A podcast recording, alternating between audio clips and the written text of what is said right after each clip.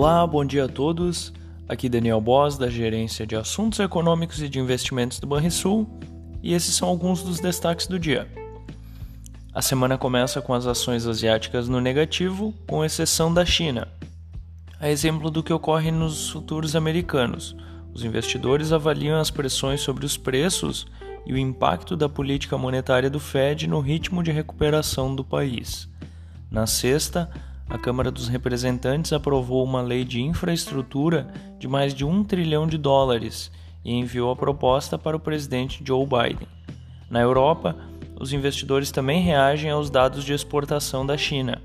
Entre as commodities, o petróleo tipo Brent avança mais de 0,8%, o tipo WTI sobe 1% depois que a OPEP+ resistiu a um apelo do presidente norte-americano para aumentar o fornecimento mais rapidamente. Além disso, o minério de ferro sobe cerca de 1,4%. Por aqui, a decisão da ministra Rosa Weber de suspender temporariamente os repasses feitos pelo governo federal a parlamentares da base aliada tende a gerar um racha entre os ministros da Suprema Corte. Amanhã, o plenário do STF irá revisar essa decisão. A votação em segundo turno da PEC dos precatórios na Câmara fica no foco no início desta semana.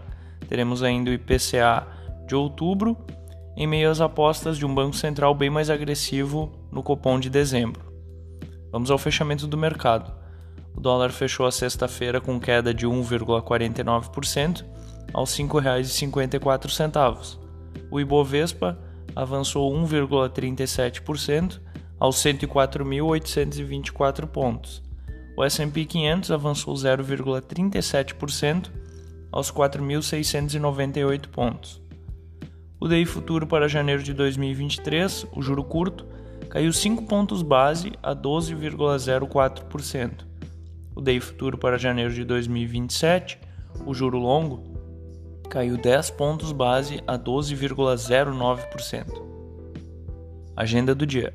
Nos Estados Unidos, o dia será de discursos de vários diretores do Banco Central americano, entre eles o presidente Jerome Powell. Na zona do euro, será divulgada a confiança do investidor, e no Brasil teremos o IGPDI mensal, a balança comercial mens uh, semanal, além do relatório Boletim Focus, com as atualizações de estimativas por parte do mercado. Tenham todos um bom início de semana e até mais.